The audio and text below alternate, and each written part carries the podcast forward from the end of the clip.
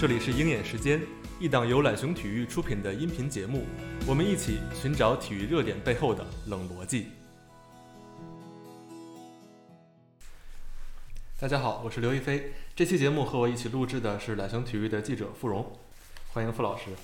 大家好，我是付荣。其实就在前几天，呃，年仅四十一岁的 LV 男装艺术总监，也是 Off-White 厂牌的主理人维吉尔阿布洛，是因为癌症离世了。呃，他的离世是让整个时尚界和运动潮流界都感到非常震动。可能我们的听众朋友里，并不是所有人都特别了解维吉尔的成就，但其实大家肯定或多或少都见过他的设计，可能大家并不知道。呃，在最近的五年之内，他已经跟耐克合作过超过十款球鞋的设计，其中就包括大家非常熟知的 AJ 系列。另外，他还是阿迪达斯旗下椰子系列的创意顾问。可以说，维吉尔对现在的流行球鞋文化。尤其是从事设计领域的这一代人都产生过非常深远的影响，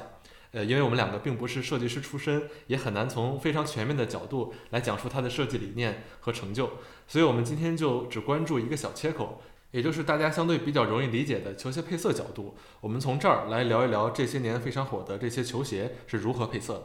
其实从我们作为消费者的角度来说，你挑选运动鞋，首先考虑的肯定是它的功能，那选定功能之后。就要看它所适用的鞋型，在此之后，最重要的挑选标准可能就是球鞋的颜色了。这么多年来，球鞋配色其实已经演变成了一个现象，就是同一款鞋，因为配色不同，它在二级市场上的价格可能会相差特别多倍。其中原因可能最简单的就是，呃，球鞋的产量和需求有差异，另外可能还涉及品牌在选择配色的时候会有一些方法论。还有关于配色也存在一些很多心理学的知识。最后就是当这些运动鞋真正走向市场的时候，品牌和厂商也会根据这些球鞋的销售状况临时调整配色方案。这就是我们会在本期节目聊到的关于球鞋配色的内容。那首先就请付荣解释一下，球鞋是从什么时候开始注重配色这个概念？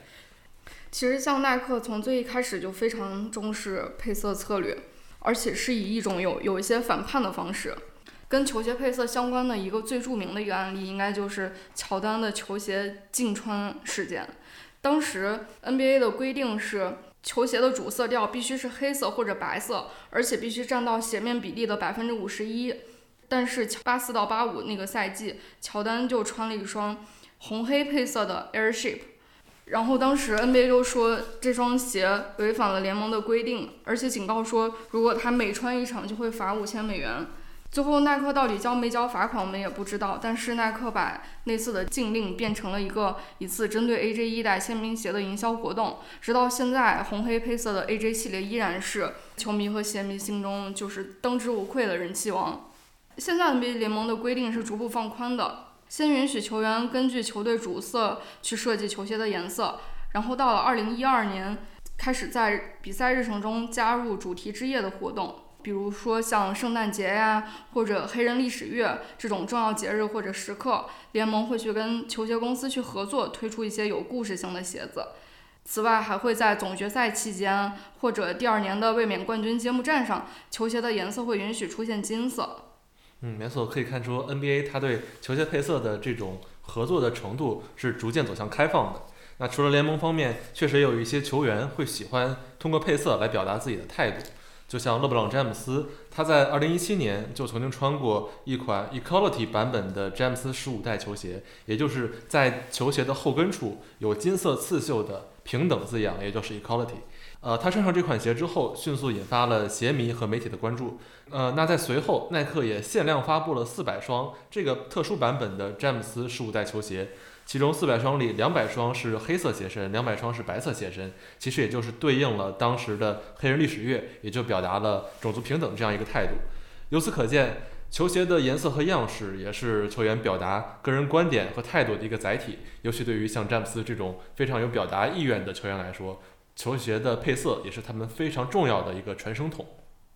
其实耐克一直都是运动鞋的配色高手，而且耐克内部有一个叫做 Color and Material Team 的这么一个团队，也就是色彩和材料团队。他们这个团队当中，设计师的背景有来自建筑、平面设计、美术、工业设计、时尚设计等等，就是各种领域的这个设计师。他们会去根据自己的观察，或者说球鞋科技，还有当前的一些社会啊、社会思潮或者热点事件，会去预测出色彩的一些流行趋势。我印象最深的就是二零一二年伦敦奥运会上，耐克出了一系列的这个荧荧光绿设计的跑鞋。当时二零一二年伦敦奥运会应该是荧光绿这一系列的鞋最早诞生的时候。当时官方数据显示，是有超过四百名田径运动员是在赛场上穿着 Volt 荧光绿的跑鞋。呃，这个颜色的设计应该在当时算是有史以来最大胆、激进的设计方案之一了。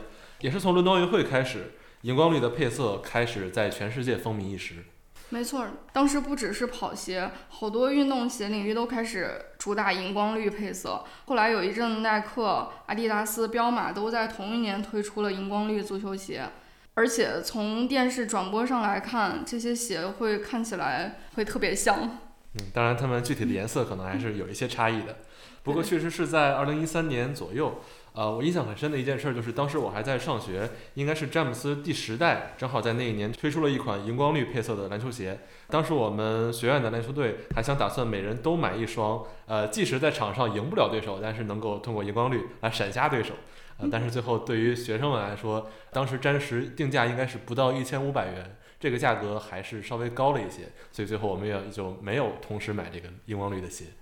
其实这个闪瞎对手是有理论依据的，因为当时耐克公司发言人曾经解释过，说人眼第一个能识别的颜色其实就是黄色和绿色区域。当时推出这双鞋的时候是在伦敦奥运会上，然后奥运会的塑胶跑道是红色的，绿色在红色上面会就会特别显眼，而且人在高速运动的时候，这个黄色也是一个特别显眼的这么一个颜色，所以他们当时耐克团队就是选择了这样一个颜色。嗯，当时甚至连他们的竞品，也就是锐步的设计副总裁也称赞过耐克的这个荧光绿的方案。当然，他的解释呃也是会比较科学。他说，很多动物是对这种荧光绿有一种天然本能的反应，因为在自然界中，这种非常耀眼的绿色往往是从有毒动物那儿产生的，经常预示着一些危险性，所以这种颜色天然就会吸引人的注意力。啊，当然，像这种运用色彩冲击的例子，其实在过去也并不少见。在2014年世界杯的时候。彪马也曾经推出过一系列粉色和蓝色的鸳鸯鞋，一只脚是粉色，一只脚蓝色。我记得这双鞋在当时的讨论度也特别高。彪马那边对这款鞋的解释是，他们经过研究会发现，消费者对于调比较高的粉色和强烈的黄色会有特别积极的反应，再加上草皮是绿色偏黄色，这款鞋在当时也属于那种色彩冲击力非常强的例子。嗯，其实我们能够看到品牌这些特别有辨识度的颜色是一直在重复运用的。比如说最标志性的公牛的红黑配色也会延续到耐克的其他鞋款上面，包括荧光绿也是。就这个也构成了品牌的配色策略。很多品牌都是有自己标志性的配色的，像时尚领域的爱马仕橘或者蒂芙尼蓝，像这些词语已经成为了一个专有名词一样的存在。就包括在运动品牌领域，像新百伦，他们最知名的产品应该就是自己的跑鞋产品线，而且他们运用的最多的颜色就是灰色，因为当时公司的发言人也曾经说，灰色代表的就是城市和钢筋混凝土的颜色，所以新百伦会选择用各种灰色来去搭配。所以说，新百伦这种灰色设计也特别符合他们城市跑鞋这样一种定位。那我们之前提到的这些案例，一种是追求视觉冲击力，一种是追求这种融合感。其实这种不同的取向，也就代表了品牌不同的审美风格。我们说，有的时候一种颜色可能就代表了一种品牌。当然，其中不一定所有品牌的颜色故事都能被消费者很好的接受。像彪马曾经就说过，他们在产品中使用的黄色是跟当年乔王贝利联系非常紧密，让贝利用过的那个黄色。还说消费者只要是一名足球迷，就能很快的从这种颜色设计中感知到贝利的职业生涯和他的成就啊、历史之类的。呃，但是就我个人感觉，大部分年轻球迷在买鞋的时候，恐怕很难把这种黄色和贝利联系起来。所以有时候配色之中所谓的文化概念，还是要解释的相对通俗，更容易被消费者感知接受的。这样的话，对他们的销售还有品牌的营销会有更好的效果。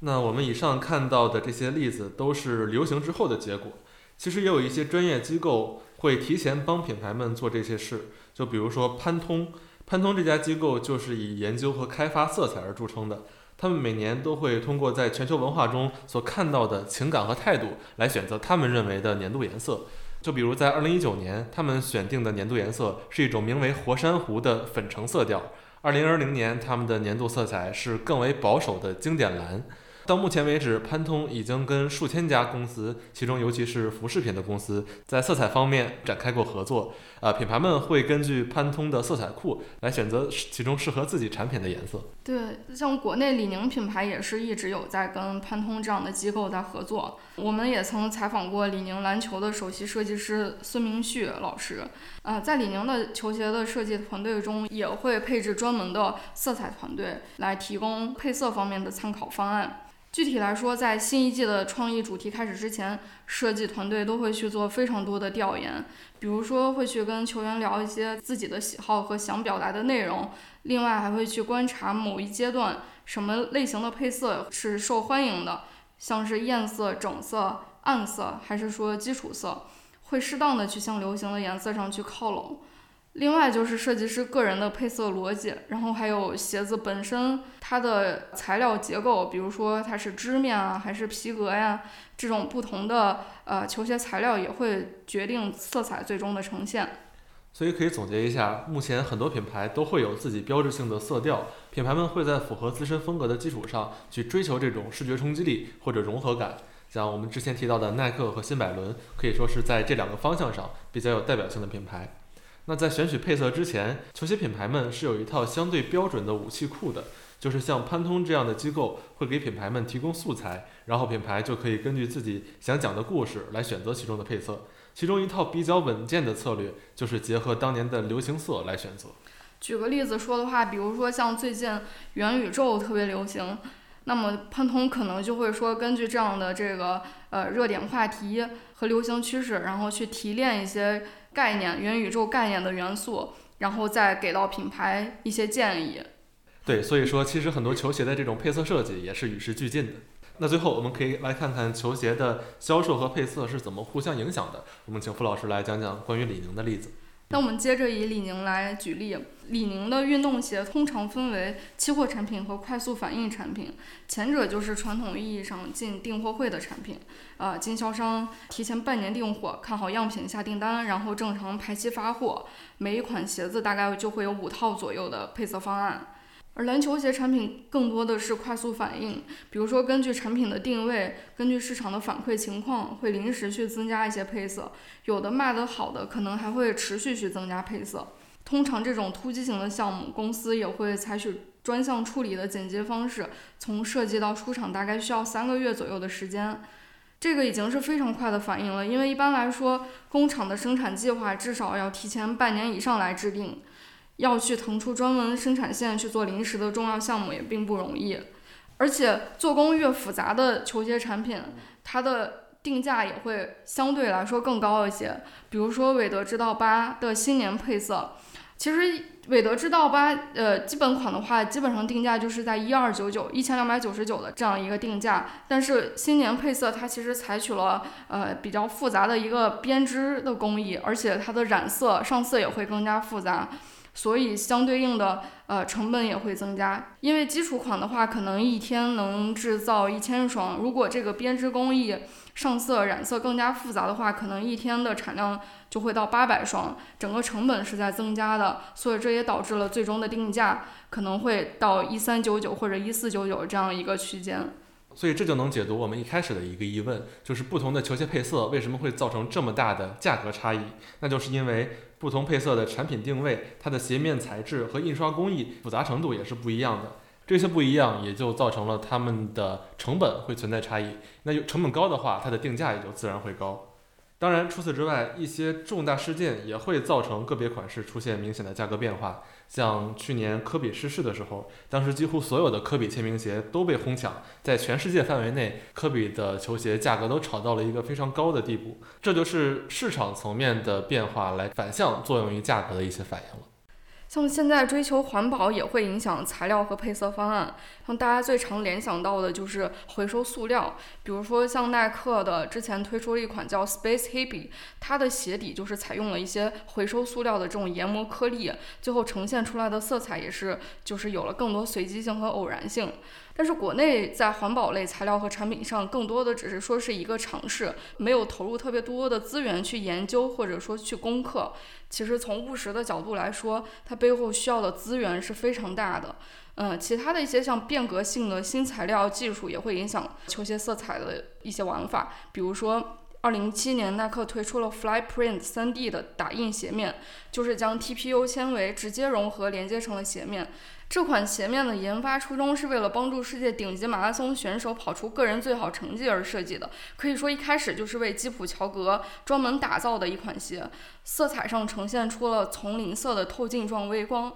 就是偏深绿色。根据团队的说法，这样的色彩也会让人联想到基普乔格的家乡肯尼亚。所以说，这种 3D 打印科技的出现，现在还没有真正应用、大规模的应用到呃鞋的印刷和销售上去，而是说它的出现能为这些配色赋予一种新的质感。比如说，原来是一个平面的织物的一个搭配，现在配上去之后，就能出现你刚才说的这种丛林状的感觉。其实到现在，想做出比较出彩的配色，可能是越来越难了。因为配色虽然是我们球鞋设计最重要的武器之一吧，但是有的时候也是双刃剑。你做不好的话，可能反而会引起一些争议。呃，我们还是拿之前韦德之道做例子。大家可能记得，在今年春节期间，韦德之道九曾经出过一款。呃，新年配色的球鞋，它是用了比较浅的红色和比较浅的蓝色，还有白色做搭配。呃，这个设计的本意肯定是想用一些更具中国风的呃颜色来讨这种春年的感觉，但是也会在网上引起一些争议。比如说，有部分的网友就觉得它这种比较浅的红蓝色和白色撞在一起。搭配出来的效果反而有点像我们中国传统做白事儿的那种感觉，并不是一个新年很好的寓意。当然，关于这种设计也是见仁见智的东西。不过，确实出于营销的考虑，现在很多品牌都会做一些特殊款的配色。其实，现在做新年配色可能是球鞋品牌最难的一个产品。为什么呢？因为现在新年配色能用到的颜色其实很有限。可能也就无非是大红色、白色，最多加一点金色的点缀。你想设计出花来，其实是非常困难的。呃，像韦德之道九这样想做一些创新尝试的，可能反而会引起一些大家不同的意见。当然，也有一些其他的例子，就像 AJ 此前有一年是用了天津的杨柳青年画的一些元素，包括呃韦德之道九也用了类似中国结的这种扣子的设计。其实这些设计都能赋予这种新年款一些新意。呃，当然，这种设计就不只是纯配色的角度了，其实牵扯到更多的现在我们说的国潮的这种理念。如果将来有机会的话，我们可以专门展开讲讲国潮这个话题。归根结底，一款产品出多少配色都是根据产品的生命力决定的。当产品生命力足够强，配色就可以无穷无尽的出。AJ 一就是一个非常典型的例子。其实这也是国内品牌需要去突破的一个地方。大概十多年前，可能像国产品牌一款产品的迭代都是一季一换，三个月的周期卖完拉倒，卖不完就打折。但是现在基本上一款产品的周期都能到一年以上。其实李宁公司的设计师也说过，这个摸索的过程是非常痛苦的，因为你要跟整个公司的发展，包括设计师对美的理解、对美的把控能力，还有对于市场能不能接受这种形式、这种变化，它都是一个呃需要一个磨合的过程。那可能对于国产的品牌来讲，只有渐渐适应这个磨合过程之后，才能找到像蒂芙尼蓝、像我们说的 AJ 的公牛配色这种更具代表性、更具品牌特色的配色，来证明自己的品牌价值。那最后我们回到球鞋设计的角度，流行色是不断变化的。从商业逻辑上来说，配色的核心目的就是能让消费者在众多的产品里第一眼能够发现它。这也是一款球鞋被制造出来之后真正的使命和价值。以上就是本期节目的全部内容，感谢您的收听。欢迎在各大平台关注“鹰眼时间”播客，并在评论区分享您的观点。我们下期节目再见。